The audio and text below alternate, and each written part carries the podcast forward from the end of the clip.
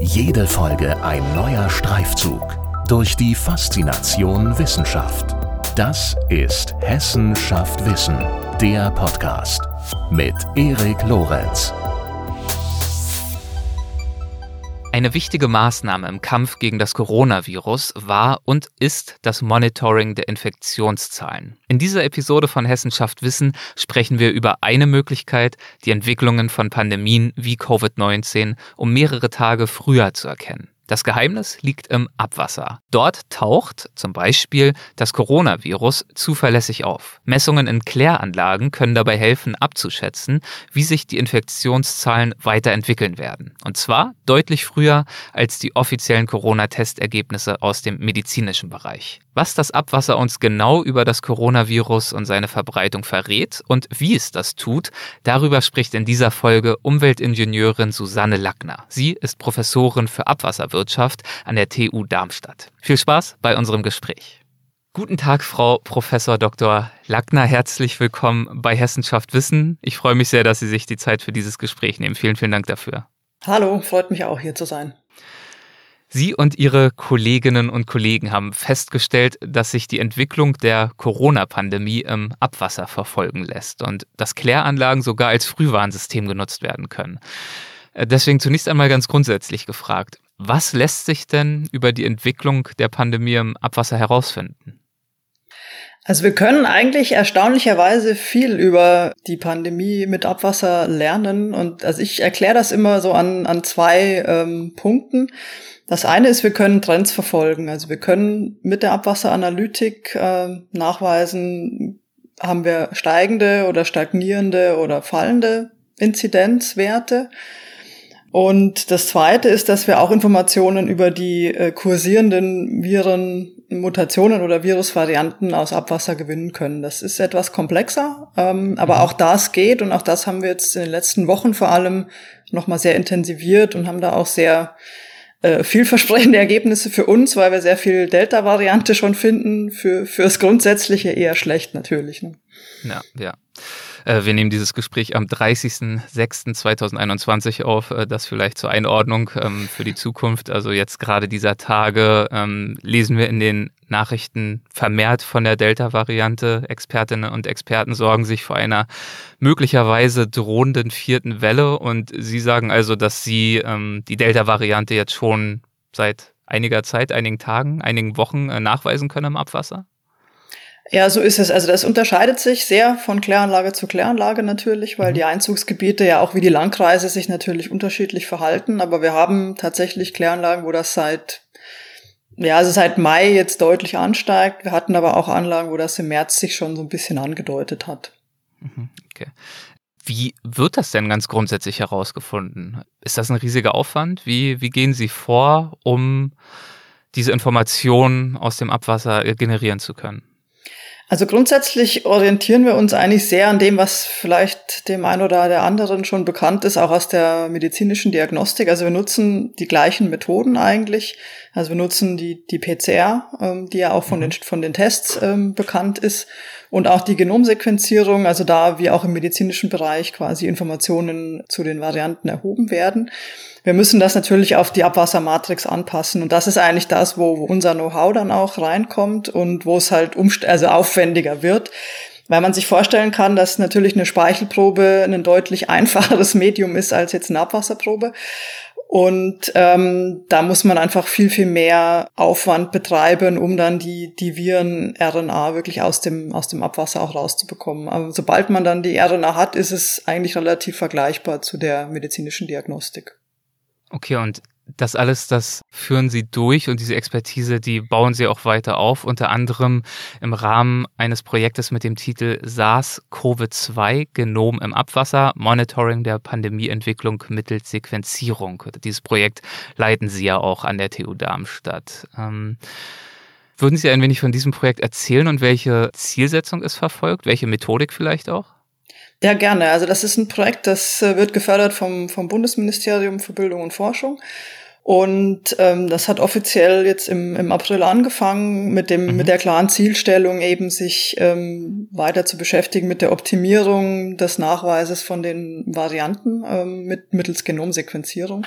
Wir machen das äh, zusammen mit einem Kläranlagenbetreiber oder einem Verband eigentlich in Nordrhein-Westfalen, der Emscher Genossenschaft und bekommen von da quasi Abwasserproben in regelmäßigen Abständen, ähm, sowohl von Kläranlagenzuläufen als auch aus dem Einzugsgebiet und analysieren die quasi mittels äh, Sequenzierung auf äh, Vorkommen von SARS-CoV-2 und vor allem jetzt mit Fokus diese Variants of Concern, wie sie das RKI ja auch bezeichnet, ähm, also eben Alpha-Variante, Delta-Variante, ähm, und versuchen quasi im Rahmen von diesem Forschungsprojekt auch noch ähm, sowohl die Probenahme, also wo nehme ich Probe, wie viel Probe nehme ich, wie nehme ich die, also da gibt es auch ganz unterschiedliche Herangehensweisen.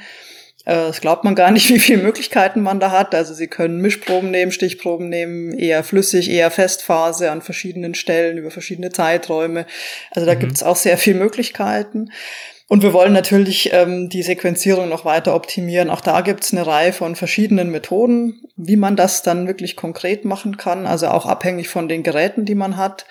Und auch das, also da wissen wir noch nicht genug, was jetzt das optimalste Vorgehen auch fürs Abwasser ist. Und als letzten Schritt ähm, ist auch die Bioinformatik sehr wichtig, ähm, weil natürlich, ähm, also ich nenne es immer Buchstabensalat, ne? also wenn Sie so eine Probe äh, analysieren, dann kommt da erstmal äh, Buchstabensalat raus und aus dem muss man mhm. irgendeine sinnvolle Information generieren. Und auch das ist ähm, noch nicht ausgereizt, würde ich es mal nennen. Sie haben von der Genomsequenzierung gesprochen. Was versteht man darunter? Ist wahrscheinlich ein großes Thema für sich, aber vielleicht schaffen Sie es ja, das äh, als äh, auf Einsteigerniveau zu erklären. Ich versuch's mal. Also am Ende ja. ist das ähm, eine ne Möglichkeit und eine Methode, wie man das Erbgut des Virus quasi aufschlüsselt und nachweist. Mhm. Und ähm, also man darf sich das so ein bisschen so vorstellen, wir haben quasi Schnipsel, kurze Schnipsel von diesem äh, Virus im Abwasser. Also wir haben eigentlich auch in den seltensten Fällen noch komplette intakte Viren. Und wir versuchen das dann wieder zu vervielfältigen, dieses Material, dieses Genmaterial und dann wieder zusammenzubauen. Also man hat dann so, vielleicht mal ein Beispiel, also das, das SARS-CoV-2-Genom hat so 30.000 Basen Länge, also 30.000 Buchstaben hintereinander. Und diese Stücke, die man bekommt, so sind zwischen 100 und 200 Basen lang. Mhm. Und ähm, oder es gibt auch Methoden, da sind die so bis zu 1000 Basen lang, je nachdem, was man was man verwendet. Und dann muss man das wieder zusammenpuzzeln. Und ähm, wenn man das dann wieder zusammengepuzzelt hat, dann kann man es quasi mit äh, Datenbanken vergleichen und Analogien herstellen. Also wie diese Buchstabenreihenfolge, also zu was die dazu passt. Und mhm. damit kriege ich dann Informationen, ist es jetzt eher die Variante oder ist es eine andere Variante. Das ist mal ganz äh, grob gesagt. Okay, also ich fasse das jetzt nochmal für mich zusammen, um das ein bisschen in meinem Kopf zu verankern, zu justieren. Also ähm, Sie können ablesen aus dem Abwasser zum einen die Zu- und auch die Abnahme der Viruskonzentration, was ja schon mal wahnsinnig spannend äh, ist zu wissen. Es ist ja eine der großen Fragen, mit denen wir uns seit weit über einem Jahr jetzt mittlerweile beschäftigen. Äh, sozusagen, wir sprechen immer von den Inzidenzzahlen, aber am Ende geht es natürlich darum, wie verbreitet ist das Virus an bestimmten Orten in Deutschland, in bestimmten Regionen, wie viele Menschen sind wirklich infiziert. Und das Zweite ist eben die Verbreitung der Varianten des Virus, wie viele Varianten und welche inwiefern im Umlauf sind.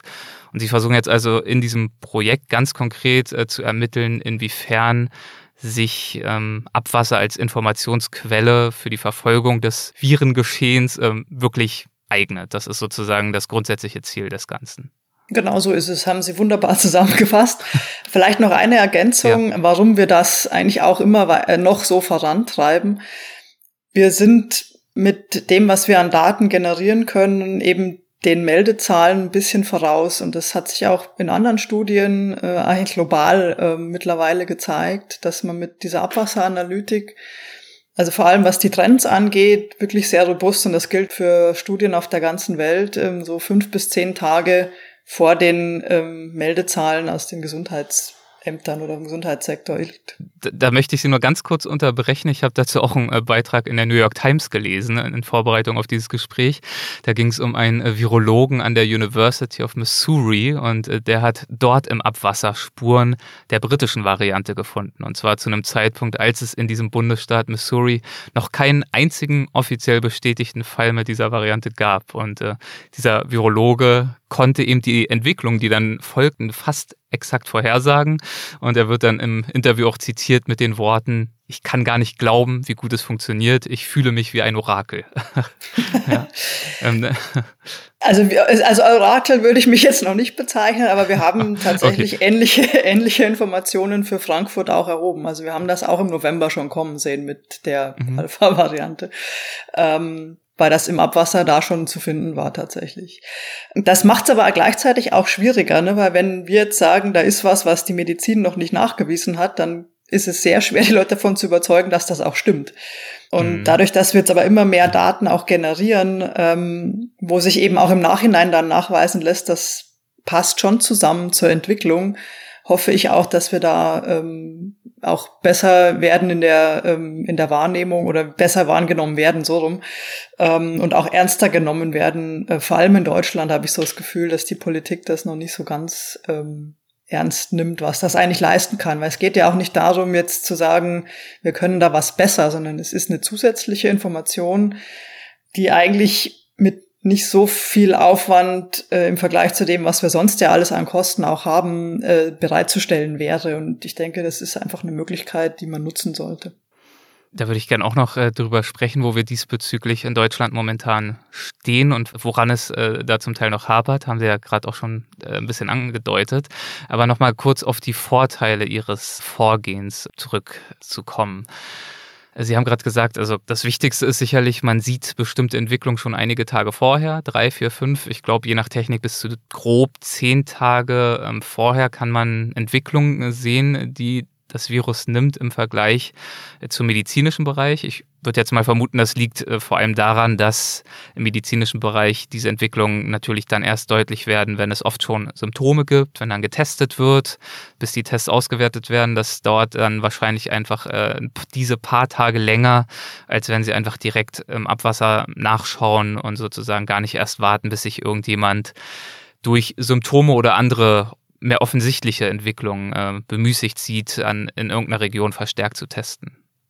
Ja, genau. Also so würde ich das auch ähm, beschreiben, dass, dass wir einfach diesen Zeitvorsprung haben, dadurch, dass wir eben nicht warten müssen, bis eine Person jetzt Symptome hat, sich testen lässt, das Testergebnis hat und dann ein paar Tage später ja auch erst in der Statistik auftaucht.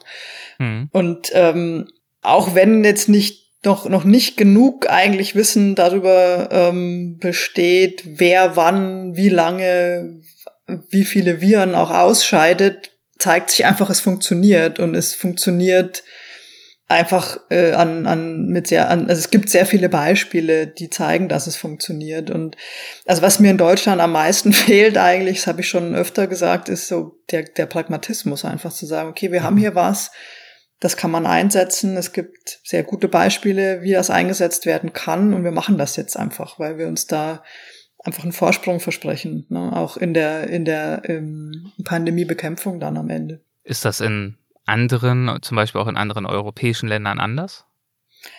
Ja, also ist es eigentlich in den meisten europäischen Ländern, würde ich sagen, besser aufgesetzt, als es bei uns ist. Ähm, das hängt natürlich auch immer sehr mit den Strukturen zusammen. Ich meine, es wird viel das, das Beispiel Holland genannt. Mhm. Die greifen da natürlich auf eine andere Infrastruktur auch zurück, auch aus den Jahren davor. Also Holland ist Vorreiter eigentlich, was solches abwasserbasierte Monitoring angeht. Die haben das für Polio auch schon seit Jahrzehnten eigentlich gemacht und etabliert. Aber auch Österreich macht das sehr gut. Ähm, auch England macht, macht sehr viel. Und diese Informationen ähm, werden einfach auch mehr genutzt und auch flächendeckender erhoben als bei uns.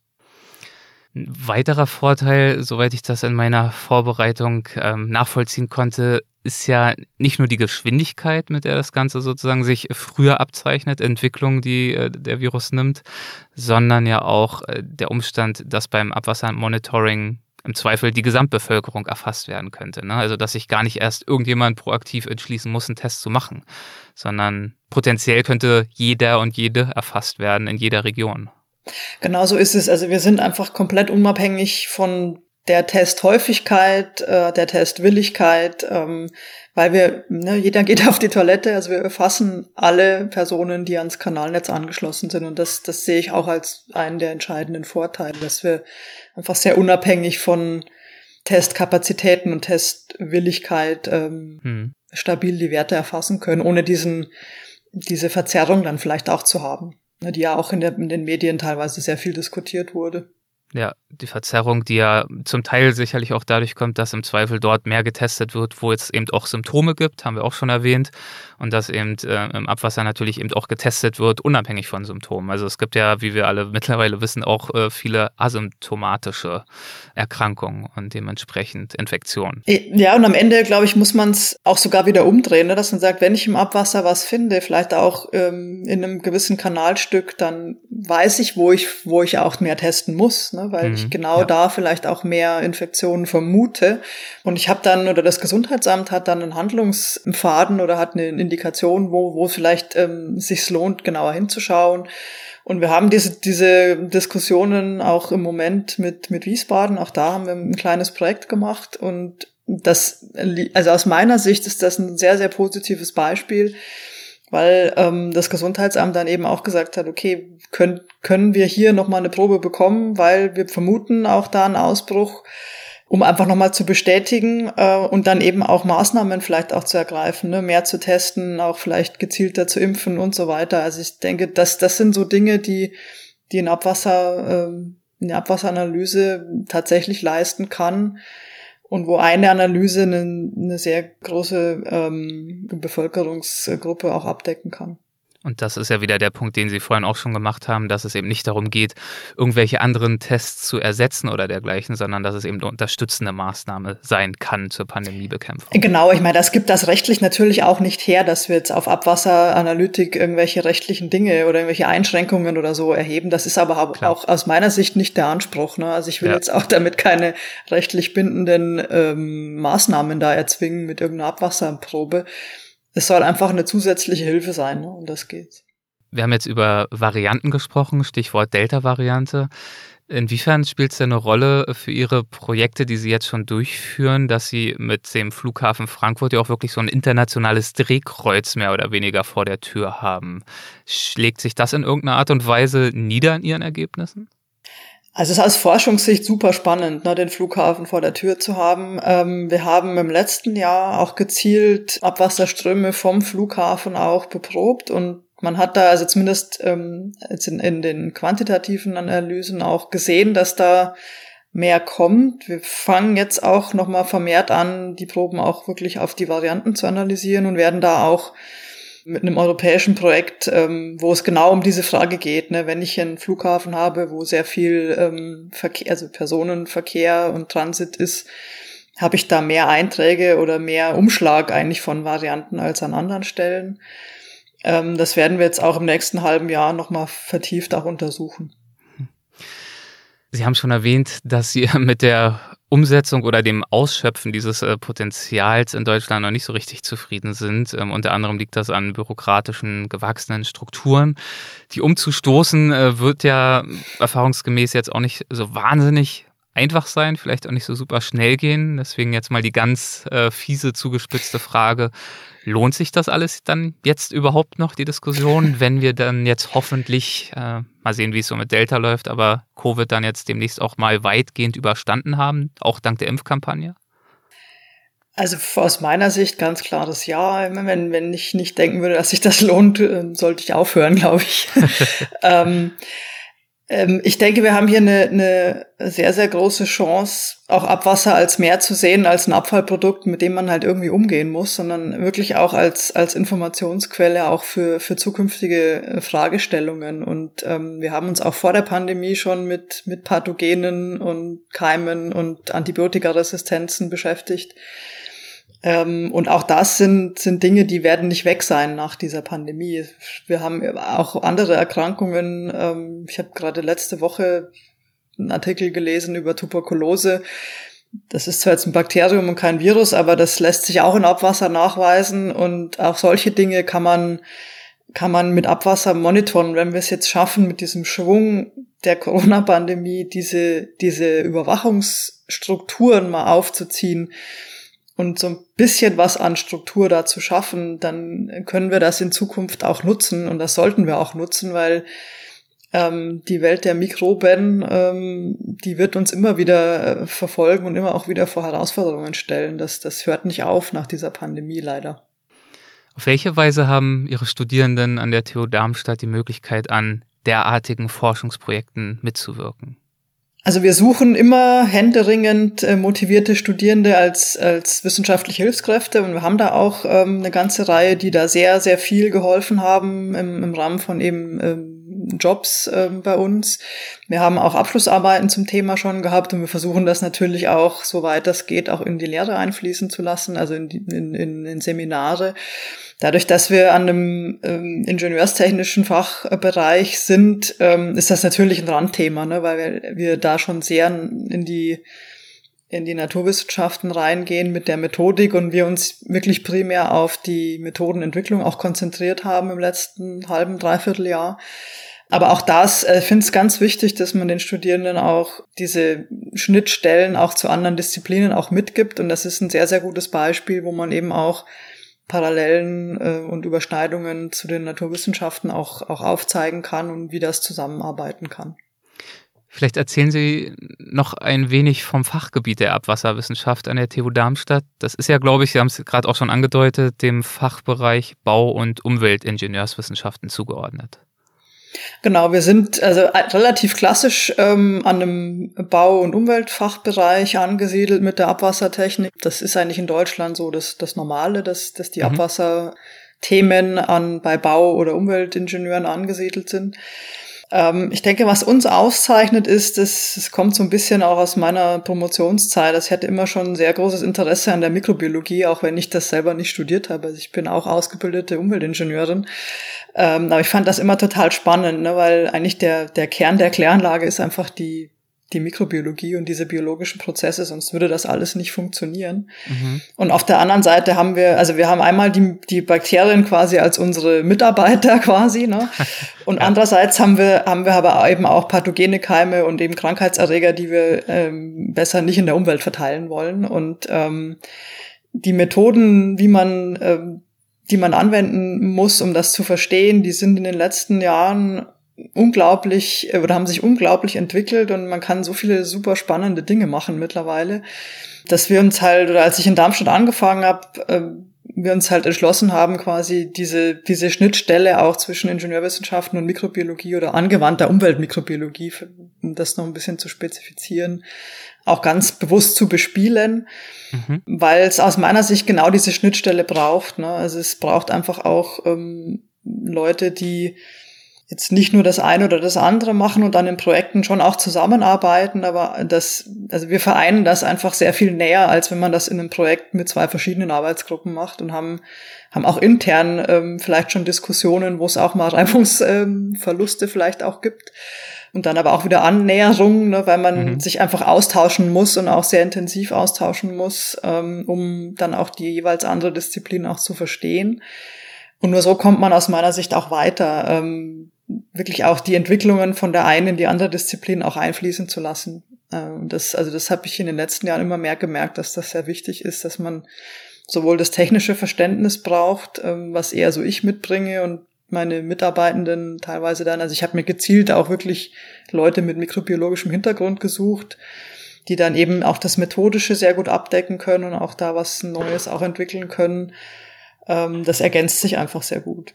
Können Sie vielleicht mal zwei, drei Themen oder aktuelle Herausforderungen nennen, die Sie da zum Teil äh, so energisch mit diesen Reibungen ähm, diskutieren? Ähm, also abgesehen vom äh, Pandemie-Monitoring, das wir jetzt schon besprochen haben, was sind, äh, wenn es die gibt, weitere typische aktuelle Themen, die bei Ihnen momentan oder in den aktuellen Jahren auf der Agenda stehen?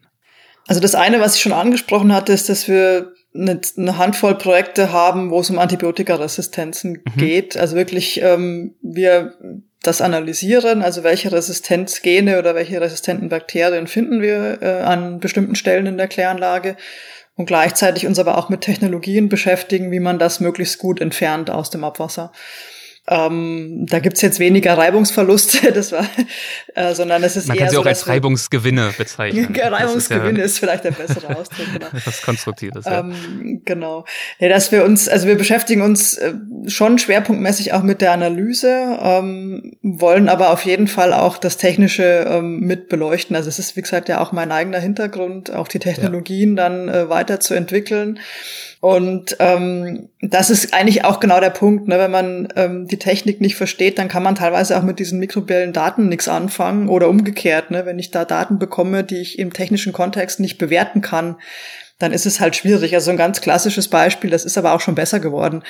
Also wenn Sie, wenn Sie ähm, Antibiotikaresistenzen analysieren und dann kriegen Sie als Einheit irgendwie, ja, ich habe jetzt so und so viel Genkopien pro DNA, da kann ein Ingenieur nichts mit anfangen. Ne? Mhm weil das ist eine Einheit, die, die kommt im Ingenieurskontext nicht vor und die kann man auch nicht so einfach umrechnen. Und das sind so Beispiele, wo wir auch sehr viel diskutiert haben intern, was ist die beste Möglichkeit, das dann auch rumzurechnen auf, auf Einheiten, mit denen man dann auch Auslegungen machen kann oder auch Anlagen bewerten kann oder welche, welche Parameter muss ich überhaupt messen, damit ich eine Anlage bewerten kann. Das, das finde ich einen ganz wichtigen Aspekt. Und das, das zweite große Thema, was ich auch immer noch sehr spannend finde, was aber nicht so hip ist, leider, ist, dass wir, dass wir sehr viel ähm, auch gemacht haben in den letzten Jahren zum besseren Verständnis eigentlich dieser mikrobiellen Gemeinschaft in Kläranlagen selber, also unseren Arbeitskräften da weil man mhm. da auch, wenn man, wenn man wirklich genauer hinschaut, also zum Beispiel für die, für die Reduktion von Stickstoff, da immer noch so viel nicht versteht, was da passiert. Und ähm, ich glaube, da ist einfach die, also das an Wissen, was man aus, der, aus dem klassischen Ansatz ähm, generieren kann, ist erschöpft. Also da muss man einfach mit anderen Methoden jetzt mal einsteigen. Und die Mikrobiologie ist eben eine Möglichkeit dazu, ähm, besser zu verstehen, was passiert in diesen, in diesen Anlagen. Ne? Weil am Ende hat man ich habe das auch so gelernt ne, als, als Ingenieurin. Ich habe da ähm, mache eine Massenbilanz um so ein Becken und sag halt, setz irgendwas an und sag, da sind so und so viel Bakterien drin und die machen das und jenes. Ähm, sehr vereinfacht. Ähm, und das ist aber halt nicht so einfach in der Realität. Und ich glaube, deswegen ähm, funktionieren manche Prozesse einfach nicht so gut, wie sie sollten ähm, oder nicht so stabil und wir wissen aber oft nicht warum. Und ähm, mhm. das ist eigentlich auch das, was wir besser verstehen wollen. Ne? Warum funktioniert es manchmal und manchmal funktioniert es nicht. Und an den chemischen Parametern sehe ich es einfach nicht. Und ähm, da haben wir mittlerweile einfach mehr Möglichkeiten, da auch auf, auf Basis der Mikro, also mikrobiellen Untersuchungen da mehr zu lernen noch. Und das finde ich auch eine ganz, ganz spannende Sache. Ja, dass Sie das spannend finden, habe ich auch schon bei der Vorbereitung gemerkt. Da haben Sie auch in irgendeinem Interview mal betont, dass diese Mikroorganismen Sie einfach wahnsinnig faszinieren, diese kleinen Lebewesen, die mit dieser scheinbaren Leichtigkeit chemische Reaktionen vollführen, die wir Menschen nur mit viel Aufwand äh, hinbekommen würden oder hinbekommen. Und Sie haben ja gerade auch schon gesagt, dass Sie ja ähm, an sich Umweltingenieurin sind. Wie ist denn Ihr Interesse an diesem gesamten Themenkomplex entstanden oder gewachsen? Oh, ja, ähm, das ist eine gute Frage. also das liegt, schon, das, das liegt schon so lang zurück. Also ich meine, ich, das klingt jetzt vielleicht ein bisschen banal, aber ich wollte irgendwie was Sinnvolles machen. Mhm. Ähm, und für mich war was Sinnvolles eben ähm, irgendwie was für die Umwelt zu tun. Und das war für mich so der Punkt, mich zu, also dass ich dafür, also da, darum habe ich mich in, entschieden, auch Umweltingenieurin zu werden die Affinität zu der äh, zu der Abwasserseite, die kam dann also im Studium. Ne? Das ist ja dann oft so, dass man ein paar Dinge ausprobiert und das ähm, mir das hat hat mir am meisten Spaß gemacht dann und da bin ich dann quasi hängen geblieben ähm, bei der Abwassertechnik im, im weitesten Sinne.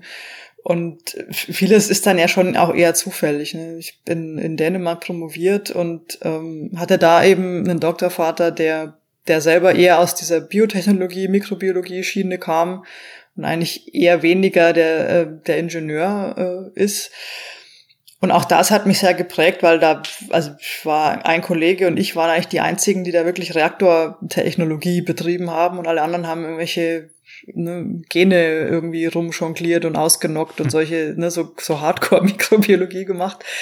Und das war aber auch total interessant, auch wenn ich da auch vieles am Anfang überhaupt nicht verstanden habe, was die, was die Kolleginnen und Kollegen da so getrieben haben.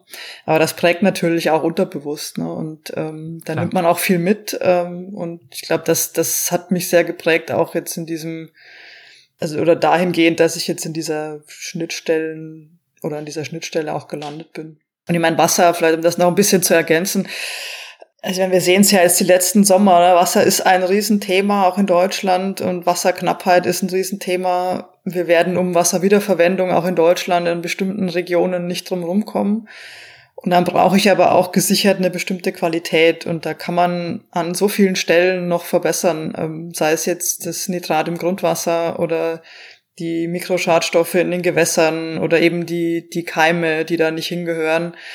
Und geht man in andere Länder, ist das ja noch ein viel, viel größeres Problem. Also wir hatten jetzt die letzten vier Jahre auch ein Projekt in, in Namibia, da fangen sie ja ganz woanders an, ne? mit den ähm, mit den Anforderungen und auch mit den eigentlich den Nöten der Bevölkerung, wo überhaupt Wasser herkommen kann, auch für für landwirtschaftliche Zwecke. Mhm. Und auch da gibt's also global noch so viel Arbeit. Das allein also ist für mich eigentlich Motivation genug. Also ich sage das den Studierenden eigentlich in den Anfangsveranstaltungen auch immer. Also wenn man sich überlegt, dass eigentlich ein Drittel der Weltbevölkerung keine sanitären Anlagen hat äh, oder noch mehr, zwei Drittel eigentlich und ein Drittel keine Trinkwasserversorgung. Das sind Milliarden von Menschen. Ne? Ähm, das, mhm. ähm, also mich erschrecken die Zahlen selber immer wieder, wenn ich die, wenn ich die aktualisiere. Da ist einfach noch unglaublich viel zu tun. Nur ganz kurz ähm, als Beispiel, was ist das für ein Projekt in Namibia, von dem Sie ja gerade gesprochen haben? Also da ging es um die Ertüchtigung von Abwasserteichen. Das ist eine Kleinstadt im Norden von Namibia, die eine Teichkläranlage hat, was da in der Region relativ ähm, klassisch ist. Ähm, und dadurch, dass aber das Bevölkerungswachstum da so, so stark ist, äh, sind diese Anlagen sehr schnell eigentlich auch überlastet und werden vielleicht auch nicht immer so gut gewartet, wie sie es mhm. sollten. Und wir haben uns in dem Projekt quasi damit beschäftigt, wie kann man eine bestehende Anlage ähm, erweitern oder ertüchtigen, damit die eben auch für höhere Kapazitäten dann auch ähm, funktioniert und eben vor allem auch Wasser liefert für die Bewässerung von, von landwirtschaftlichen Flächen, also in dem Fall jetzt Futtermittelproduktion, ähm, weil man natürlich von der Qualität her auch schauen muss, was, was geht mit so einem Ablauf dann, also ähm, was die, die Belastung noch angeht. Und äh, also das, das war so das Ziel, Wasserqualität zu erzeugen, die für die Bewässerung von Futtermitteln geeignet ist. Sie äh, sind gerade auf die Bedeutung von Wasser eingegangen. Ähm, und ich habe gelesen, dass Sie auch äh, eine privat eine gewisse Liebe zum Wasser haben. Mögen Sie davon einmal erzählen oder passt Ihnen das jetzt nicht so sehr hier ins Thema? Das, das ist ja kein Geheimnis. Ne? Ähm, ja. Also ich bin auch auf dem Wasser unterwegs. Ähm, ich äh, ruder seit meinem zwölften Lebensjahr eigentlich und habe das phasenweise auch ganz erfolgreich gemacht. Ja. Und ja, also das ist so die Affinität zum Wasser ähm, ist durchaus auch im Privaten vorhanden, ja. Sehr erfolgreich. Sie sind ja sehr bescheiden. Sie waren ja sogar äh, zur Olympiade in Rio de Janeiro mit dabei. Ja, ich war auch in Peking dabei tatsächlich. Ähm, genau, ähm, schon ein bisschen was, äh, was gesehen, ja. Sehr, sehr schön.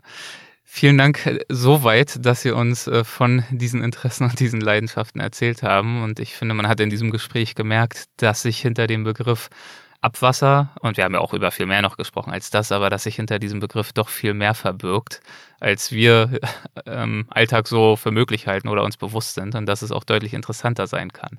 Ich äh, würde mit Ihrem Einverständnis gern zum Schluss noch zu einer Rubrik kommen, die haben wir in jeder Folge mit dabei. Das äh, sind die sogenannten Halbsätze. Das würde bedeuten, ich gebe Ihnen jeweils einen kleinen Halbsatz vor, nichts Böses, nichts super Schwieriges, hoffe ich. Und wir schauen einfach, ob Ihnen dazu was in den Sinn kommt. Ähm, kann so klar. knapp oder ausführlich sein, wie Sie mögen. An den Umweltingenieurswissenschaften insgesamt begeistert mich bis heute ja gut, da muss ich ja sagen, die Abwassertechnik, ne? Ähm, mhm. Und das ist aber auch tatsächlich so. Also ich finde das immer noch eine sehr äh, spannendes Feld, das auch sehr facettenreich ist. Ne? Wie gesagt, man kann sich sehr technisch äh, damit beschäftigen, man kann planerisch äh, unterwegs sein und eben aber auch naturwissenschaftlich, mikrobiologisch. Also auch, also das wird ich glaube, mir wird's auch bis zur Rente nicht langweilig damit. Eine prägende Erfahrung in meiner Karriere war für mich. Oh, das ist schwierig. Ähm, ich glaube, da gab's mehrere. Also ich glaube, vor allem geprägt haben mich meine, meine früheren Chefs, ähm, die mich auch immer sehr, sehr unterstützt haben in dem, was ich, was ich gemacht habe oder machen wollte und von denen ich einfach wahnsinnig viel gelernt habe, vor allem auch wie Wissenschaft funktioniert und dass man sich da auch nicht irritieren lassen soll von irgendwelchen administrativen oder sonstigen äh, Zwängen, sondern einfach das machen. Wahrscheinlich soll, leichter gesagt als getan. Ja, das ist leichter gesagt als getan, das ist wahr. Ähm, aber ähm, nichtsdestotrotz, glaube ich, äh, sollte man sich da oder muss man sich immer wieder vor Augen führen, wofür man das Ganze macht. Ähm, und ich meine, am Ende haben wir ja auch einen gesellschaftlichen Auftrag. Ne? Wir, wir werden von Steuergeldern finanziert und da sollte man zumindest einigermaßen versuchen, auch was Sinnvolles damit anzufangen und dann auch was zurückzugeben. Das ja. Meinen Studierenden gebe ich häufig den Rat, passt so ein bisschen zur vorherigen Frage, sich nicht zu sehr auf die Credits zu fokussieren, sondern das zu machen, was sie interessiert und dann lieber auch mal ein halbes Jahr länger zu studieren, als jetzt irgendwie nur schnell fertig werden und ähm, mit guten Noten. Das ist nicht alles, ähm, auch wenn man das, also es hört sich immer so leicht an, aber sie sollten einfach äh, nach ihren Interessen studieren und auch mal ins Ausland gehen. Das ist auch sehr wichtig, finde ich, und sich dann dafür mhm. lieber nochmal, wenn sie es können, natürlich, es können auch nicht alle, aber ähm, wenn sie es können, das auch nutzen. Die Zeit, die kommt auch nicht wieder. Für die Zukunft, und ich bin mir bewusst, zum Teil haben Sie die Frage sogar auch schon beantwortet, für die Zukunft sehe ich die spannendsten Forschungs- oder Tätigkeitsfelder in den Umweltingenieurswissenschaften in? Ja gut, also ich kann ja mal weiter ausholen. Also ich meine, der Abwasserbereich, ja. denke ich, das habe ich an, angedeutet, was mhm. da für mich noch spannend ist. Ähm, ich denke, die Umweltingenieurwissenschaften haben natürlich ganz viele spannende Themen. Da kann man anfangen bei Energiethemen, ne, Ressourcenrückgewinnung, Kreislaufwirtschaft. Äh, all das, glaube ich, ist, äh, Circular Economy ist ja auch so ein, so ein Buzzword jetzt mittlerweile. Ähm, das sind alles Themen, die, für die wir Umweltingenieurinnen und Ingenieure brauchen, ähm, auch die breit ausgebildet sind, weil das einfach auch sehr komplexe, sehr interdisziplinäre Themen sind. Und da gibt's unglaublich viel zu tun. Ne? Klimawandel, Energiewende, Verkehrswende, alles das ist eigentlich genau das, was Umweltingenieure auch ausmacht. Äh, von dem Wasserthema, wie gesagt, mal ganz abgesehen. Also mehr als genug spannende, wichtige, zeitgemäße Themen, die dann noch äh, warten, weiter beleuchtet zu werden. Und deswegen bin ich eher zuversichtlich, dass es Ihnen äh, nicht langweilig wird. Haben Sie selbst auch schon prognostiziert. Bis zur Rente werden die Themen auf jeden Fall noch locker reichen, weit darüber hinaus. Ich wünsche Ihnen dabei viel äh, Freude, weiterhin so viel Erfolg und danke Ihnen herzlich dafür, dass Sie uns heute einen kleinen Einblick in Ihre Arbeit gegeben haben. Vielen, vielen Dank dafür. Ja, vielen Dank. Dankeschön. Tschüss. Tschüss. Hessen schafft Wissen, der Podcast.